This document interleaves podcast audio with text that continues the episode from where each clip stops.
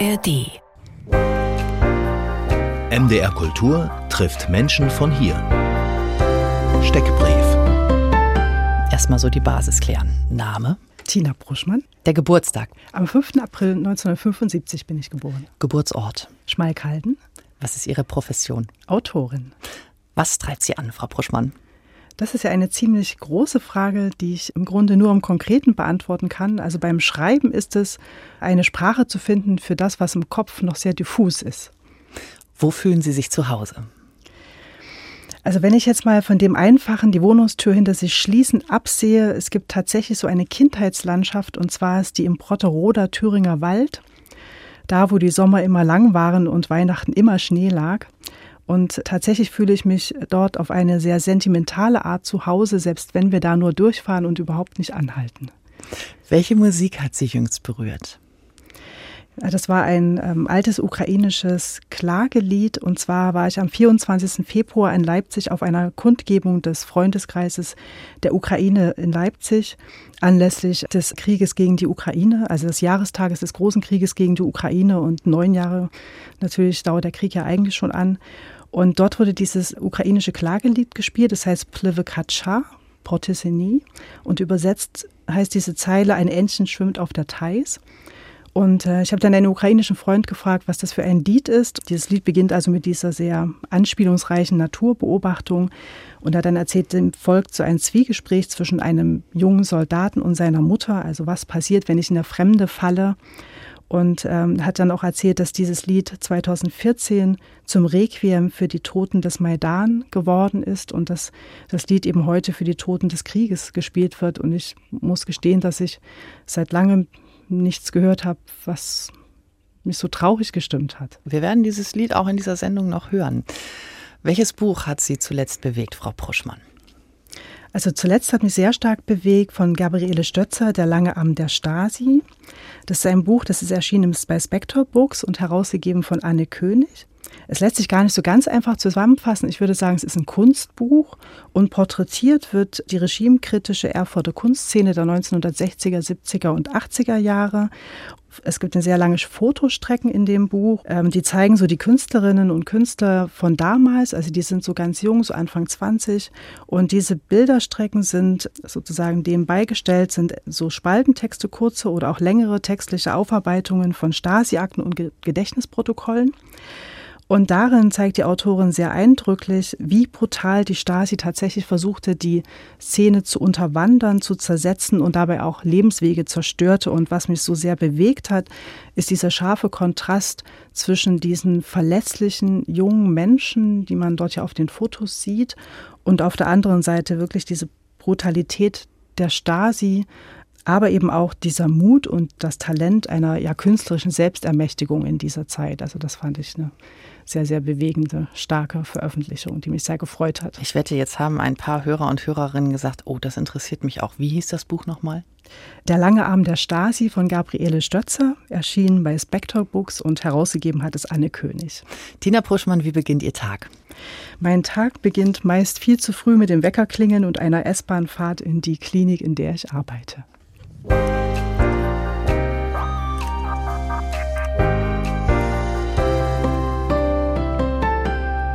Und wenn Sie an einem Tag nicht in die Klinik fahren, um zu arbeiten, wir kommen darauf auch später noch zu sprechen, was Sie da arbeiten, aber wenn Sie schreiben, dann kommen so wunderbare Dinge raus wie Ihr neuer Roman Bittere Wasser 22 erschien im Rowold Verlag Hamburg. Und ich würde Frau Pruschmann gerne mit dem Titel erstmal anfangen. Bittere Wasser. Welche Geschichte verbirgt sich hinter dem Titel des Buches? Also der Titel ist ganz am Ende des Produktionsprozesses entstanden. Das Manuskript hieß ganz lange einfach nur Tann. Das ist äh, einer der wichtigen Schauplätze in dem Roman. Und äh, wir waren dann zusammen, also Verlege, meine ähm, Lektorin Susanne Rehlein und ich, auf der Suche nach einem doch etwas besseren, sprechenderen Titel und Bittere Wasser war jetzt nicht, war gar nicht mein Vorschlag, war entweder der Vorschlag von Markus Gärtner oder Susanne Rehlein, das weiß ich jetzt gar nicht mehr so ganz genau. Und das hat mich sofort sehr, sehr angesprochen, weil es gibt, also es, das Buch handelt ja vom Uranbergbau und es wird subkutan sozusagen an den Endpunkt Tschernobyl mit erzählt. Und es gibt über die Katastrophe in Tschernobyl eine religiöse Deutung in der Ukraine, die mit den bitteren Wassern zu tun hat. Und zwar wird die Katastrophe sozusagen eingeordnet eingeordnet als so eine Endzeitkatastrophe, als eine apokalyptische Katastrophe. Und in der Offenbarung des Johannes tauchen diese bitteren Wasser auch schon auf als eine der Endzeitplagen. Und die Geschichte dazu ist, der wird erzählt über den Stern namens Wermut, der in die Wasser fällt und die Wasser bitter macht und mhm. die Menschen sterben davon. Mhm. Und jetzt muss man wissen, dass im Ukrainischen ganz grob übersetzt Tschernobyl sowas wie schwarze Stängel bedeutet, also Beifuß Wermut.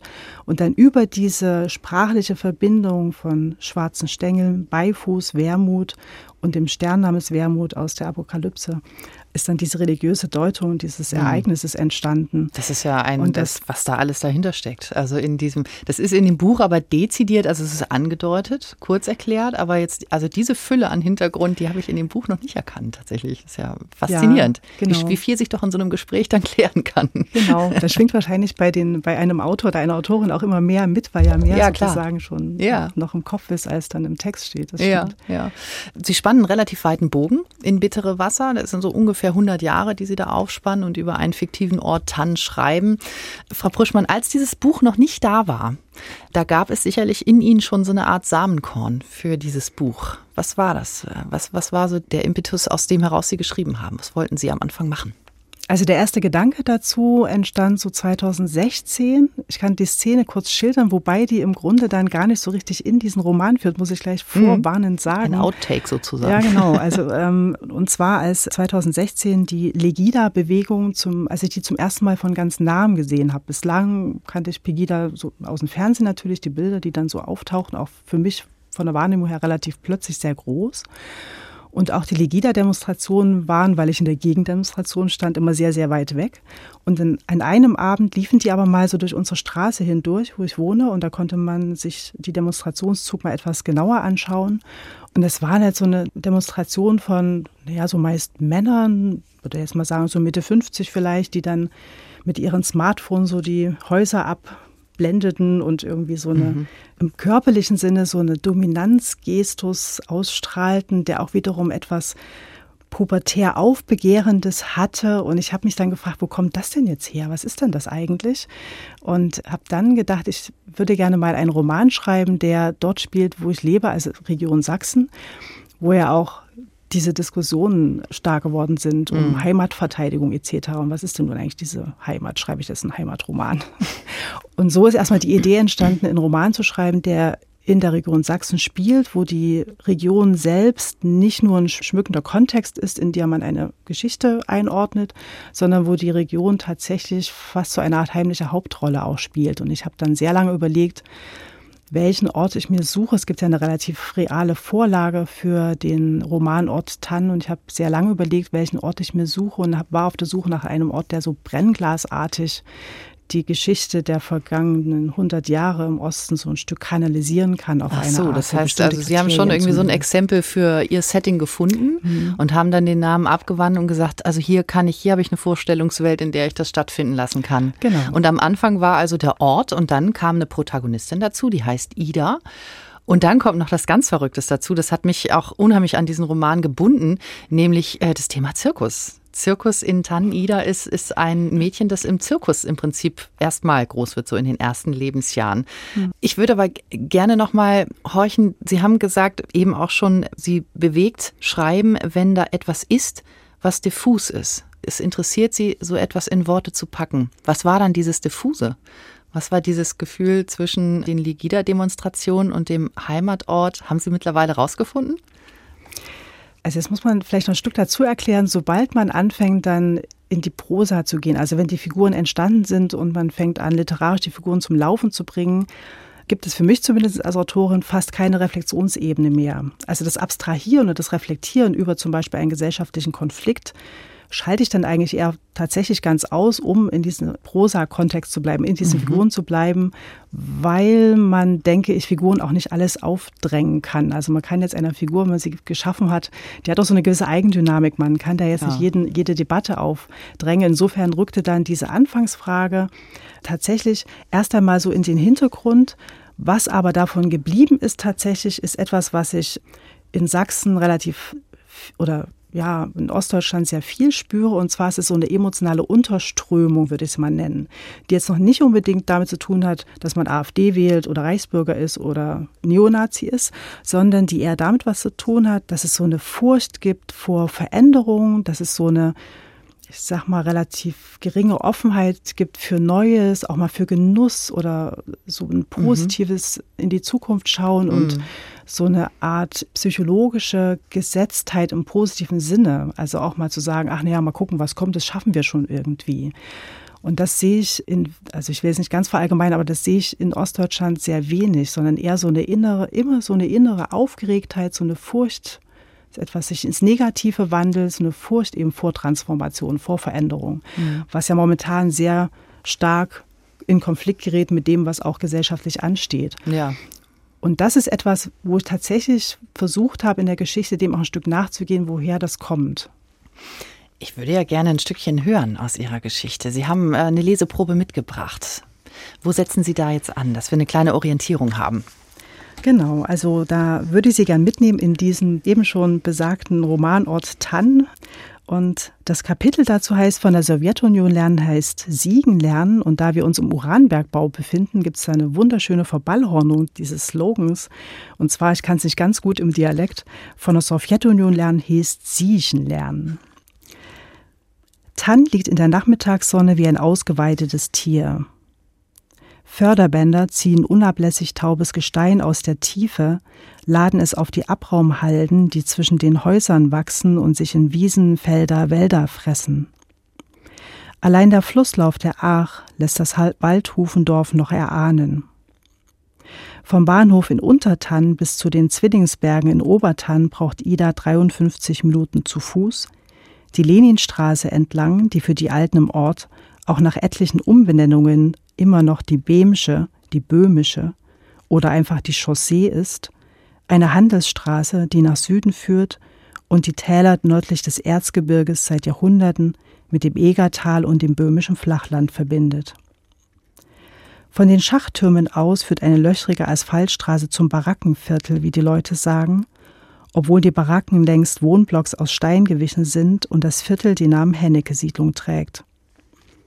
Auf dem Bergkamm hinter den Häusern verstauben Fichten, Kiefern, Buchen, in deren zerschlissenen Schatten die Menschen am Sonntag spazieren gehen. Sie stehen dort, weil sie anspruchslos sind und das Berggeschrei der letzten Jahrhunderte die Tannen längst verdaut hat, die dem Ort seinen Namen gegeben haben. Es kommt alles vom Bergwerk her, sagen die Leute, der Rausch, das Siechtum und die Gier des sowjetischen Militärs. Tina Pruschmann aus ihrem Roman Bittere Wasser. Tatsächlich hat es auch immer mal so ein bisschen bitteren Beigeschmack. Ne? Also es ist, es ist jetzt kein romantisch schöner Roman. Die Schilderungen, die sind eben auch von so einer gewissen Tristheit geprägt.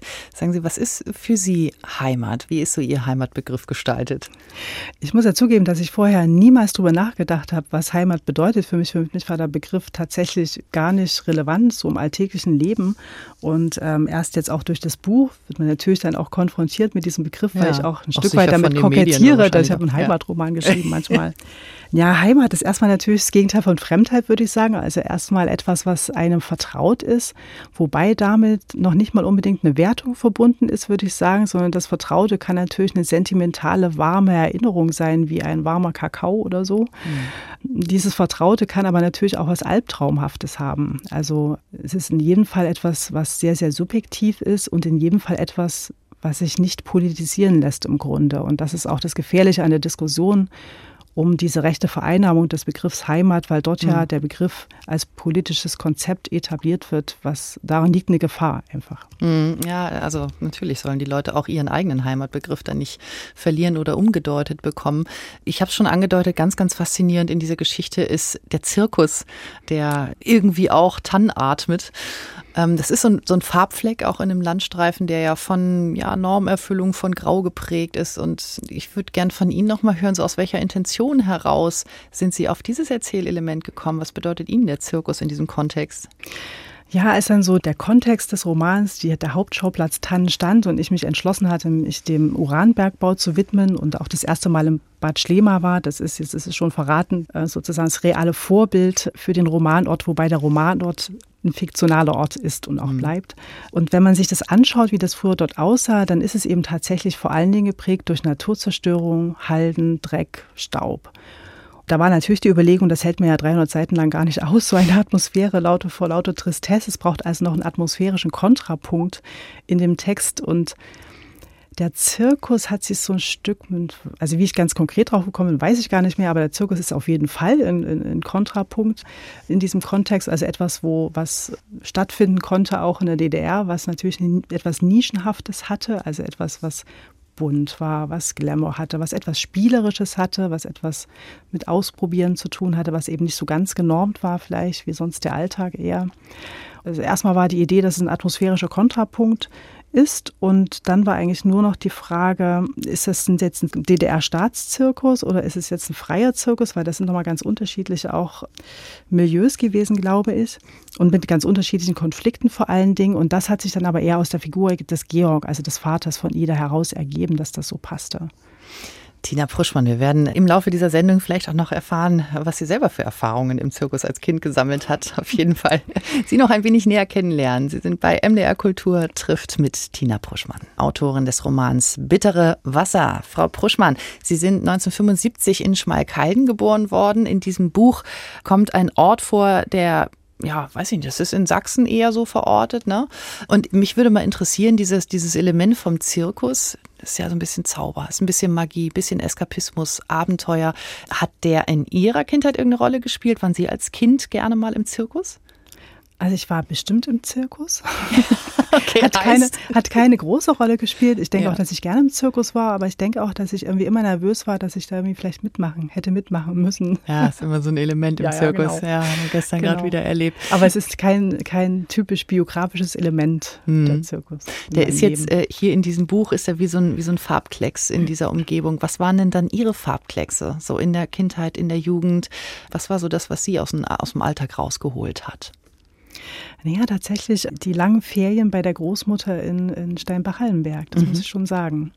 Ähm, also ich hatte ein sehr, sehr enges Verhältnis zu meiner Großmutter und die Ferienzeit dort war halt natürlich irgendwie geprägt davon, dass der ganze Alltagsdruck nicht war, so mhm. und von einer großen Entspanntheit und von einer großen, im ganz positiven Sinne auch Langeweile, also einfach nur da sein und irgendwie sich beschäftigen und mhm. unstrukturiert in den Tag, relativ unstrukturiert in den Tag hinein etwas zu tun und viel freier Zeit die so unbeaufsichtigt war. Mhm, ja, ein Teil ihres Romans reicht bis nach Kiew, bis in die Ukraine. Und ich habe auch gelesen, dass sie auch selbst hingefahren sind, um sich etwa auch noch mal ein Bild zu machen, um vielleicht ein bisschen zu recherchieren.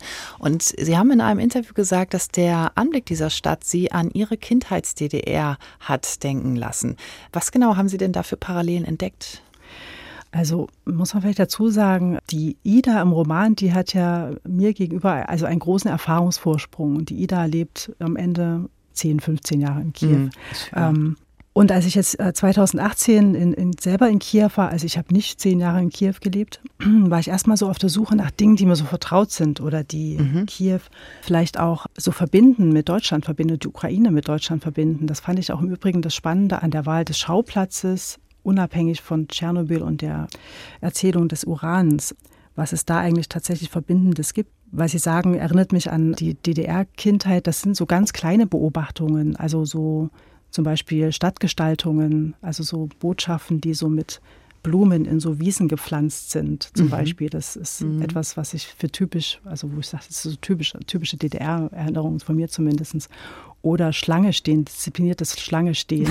Das ist irgendwie sehr, sehr beeindruckend zu beobachten an so Busstationen, wenn so, wenn so große Busumsteigestationen sind, dass irgendwie die Menschen sehr diszipliniert Schlange stehen und wenn der Bus einfährt, und nicht den Kopf der Schlange mit der Tür erwischt, dann sortiert sich diese Menschenschlange sozusagen so um, ohne die Reihenfolge zu verlieren, bis die Reihe vor der sich öffnenden Tür steht und dann nach und nach die Leute einsteigen. Also so eine Diszipliniertheit auf der einen Seite, die mich irgendwie wirklich so ein Stück an meine Kindheit erinnert hat und auf der anderen Seite aber auch eine große Lebendigkeit, die mich wiederum nicht so sehr an die DDR-Kindheit erinnert, mhm. die es dann aber eben auch gibt.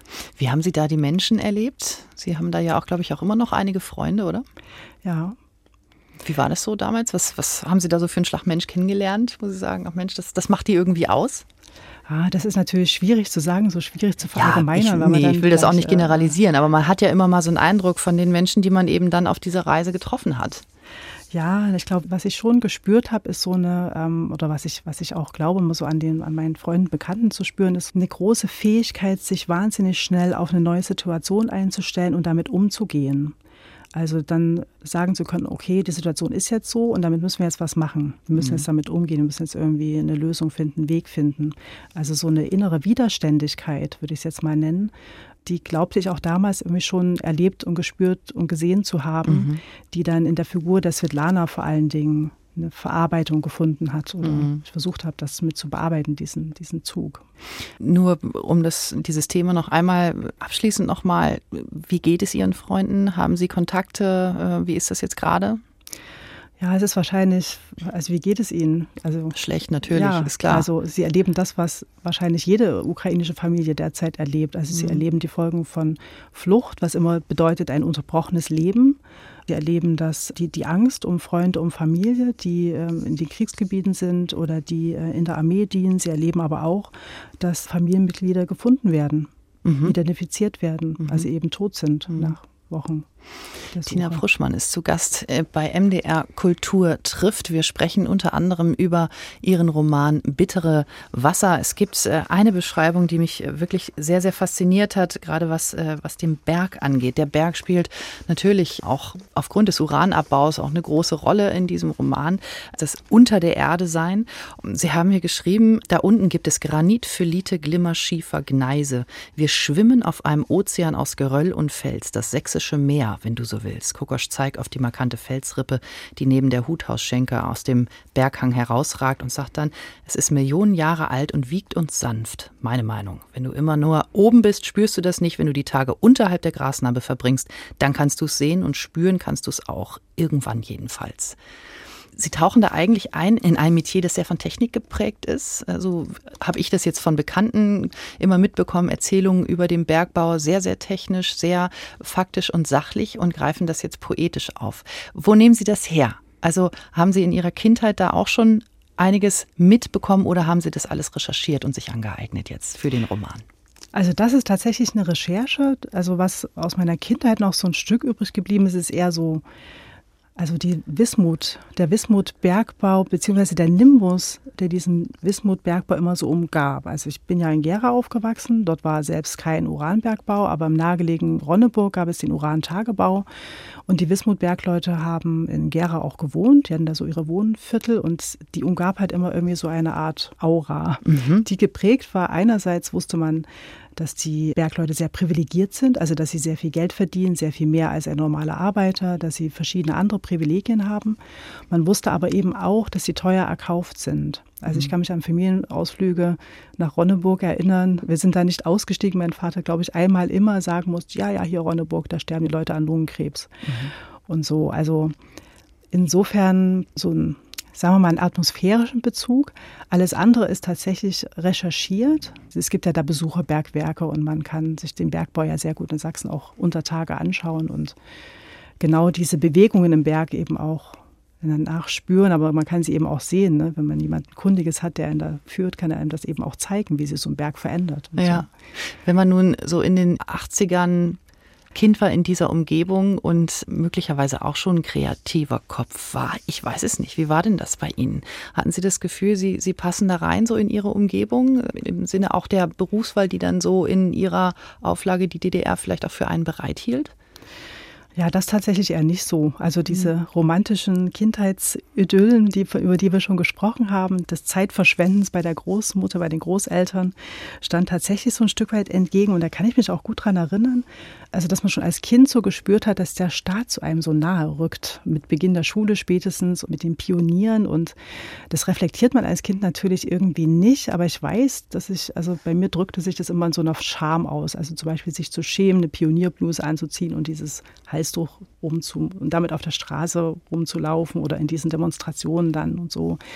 Also das hatte immer irgendetwas, das ich glaube ich auch als Kind schon nicht so richtig gut zusammengebracht habe. Also diese zum Beispiel Demonstrationen auf der einen Seite und diese Revolutionssprüche auf den Bannern auf der einen Seite und dann die ja doch sehr alt gewordenen Funktionäre auf der anderen Seite und dieses Knöcherne und Erstarrte, was ja im Grunde das Gegenteil von etwas Revolutionärem ist und auch dieses, was ja mit diesem Pionierbluse, Halstuch, diesen Bekenntnisritualen, die es dann ja auch gab, äh, mhm. zu tun hat.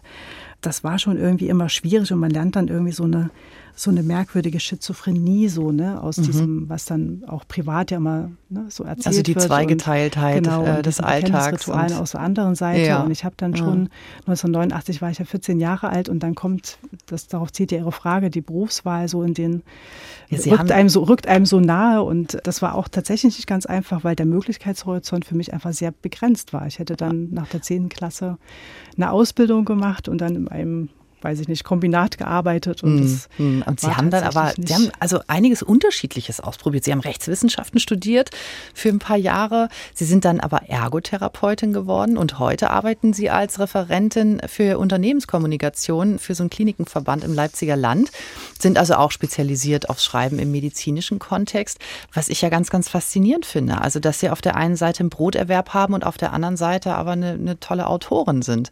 Das heißt ja auch, dass ja in ihrem Alltag, dass sie umschalten. Sie müssen ja umschalten auf Broterwerb und wenn sie nach Hause kommen, schreiben sie, während andere vielleicht ein Literaturstipendium haben und den Tag Zeit haben zum Schreiben. Also ist es für Sie eigentlich so eine Lebensform, die wichtig ist auch für Sie, dass Sie das brauchen, diese beiden Stränge? Also momentan ist es ja perfekt so, wie es ist, das muss ich schon sagen. Aus so mehreren Gründen. Zum einen sicher der Brotberuf ganz schlicht und einfach die finanzielle Sicherheit. Die hatte ich vorher jetzt noch nicht so und ermöglicht mir damit auch Zeit zum Schreiben zu haben. Das ist ja das andere. Das ist ja keine Vollzeitstelle, sondern eine Teilzeitstelle und ich habe momentan zwei Tage fast nahezu komplett für die Literatur. So komfortabel war es noch nie, sage ich jetzt mal, seitdem ich diesen Job hatte. Das ist schon gut. Und auf der anderen Seite gefällt mir tatsächlich momentan das Umswitchen ganz gut. Ich hätte tatsächlich eher ungern einen Job, der sehr nah am Kultur und Literatur dran ist, weil also zum Beispiel ein Krankenhaus ja auch wirklich ein sehr interessanter und spannender sozialer Ort ist. Na klar, da das ist ja alles, kommen Lebensstränge aufeinander natürlich. Genau, ja, genau. Und ich genieße ja. das tatsächlich momentan sehr, ja. Mm, das so zu verbinden. Tina Bruschmann zu Gast hier bei MDR Kultur trifft.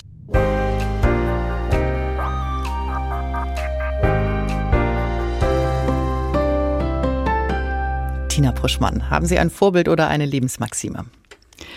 Ein konkretes Vorbild nicht unbedingt, aber Vorbild sind für mich auf jeden Fall all diejenigen, die sich ehrenamtlich äh, engagieren für Kultur, für Zusammenhalt, für Teilhabe, für Demokratie und so weiter. Welches Bildungserlebnis ist Ihnen in Erinnerung geblieben?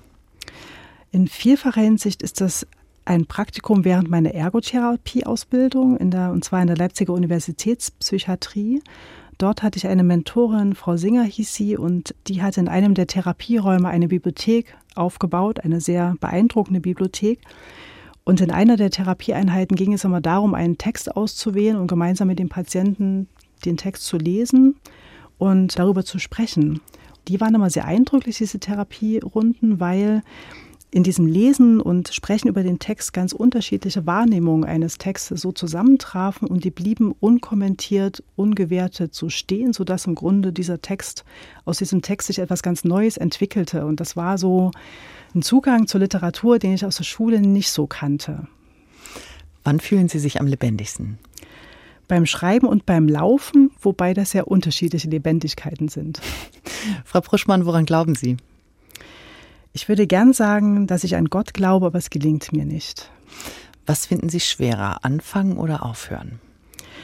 Auf das Schreiben bezogen auf jeden Fall anfangen, weil einfach am Anfang mit dem weißen Blatt Papier oder dem leeren Dokument am Bildschirm zunächst einmal die komplexen großen Fragen beantwortet werden müssen, nämlich was möchte ich eigentlich erzählen? Und wenn man das schon mal hat, ist man schon mal ein ganzes Stück weiter und dann geht es um die Fragen, in welcher Form will ich das erzählen, in welcher Sprache will ich das erzählen? Das Aufhören fällt mir auch schwer, aber das ist eher so die lustvollere Quälerei. Sie haben äh, also vorher schon jetzt gesagt, es gibt ein Klagelied, äh, das Sie bei einer Kundgebung in Leipzig gehört haben, ein Klagelied, das den Krieg in der Ukraine im Prinzip aufgreift und von vielen äh, mittlerweile gehört wird. Ich möchte dieses Lied jetzt mit Ihnen hören. Es heißt Pleve Katscha.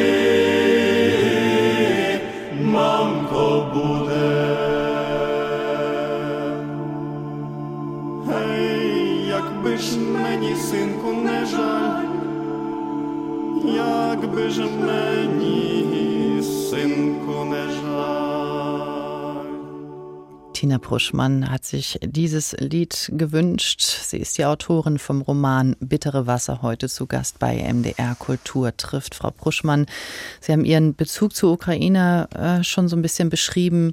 Und es ist leider jetzt nun zu einem Land geworden, das damit bedroht wird, ausgelöscht zu werden. Also sich als Nation auch zu verlieren. Und unter anderem Ihr Buch dokumentiert ja einfach auch Dinge, auch Erinnerungen an Ihre Reisen nach Kiew und ist etwas, was festhält. Und ich denke ehrlich gesagt manchmal, Frau Pruschmann, irgendwie so jeder Schnipsel der Ukraine sollte doch eigentlich gerade hochgehalten werden.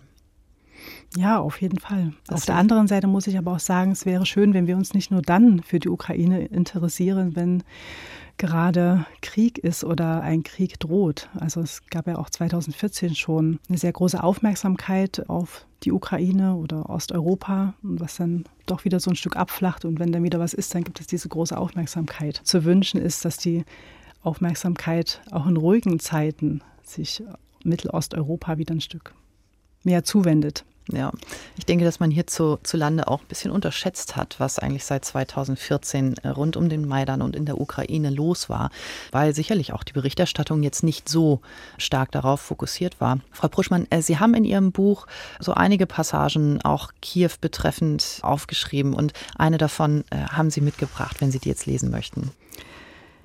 Ida fährt mit der Metro von Endstation zu Endstation lässt sich an den großen Umsteigebahnhöfen im Strom der Menschen treiben, folgt dem Klappern von Metallabsätzen auf dem Granitboden an der Station Maidan Nesaneshnosti, das auch dann noch aus dem schleppenden Trott herauszuhören ist, als die vorwärts drängende Menschenmenge die Frau mit den Absätzen längst geschluckt hat.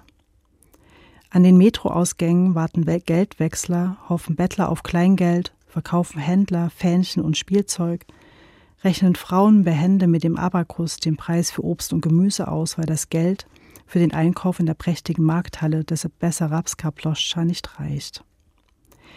Im Grunde ist die Stadt einfach, notiert sie in ihr grünes Heft. Es gibt drei Metrolinien, den Kreschatik und den Dnipro. Am rechten Ufer liegt alles, was interessant ist. Am linken sind die Schlaftürme der neuen Wohngebiete.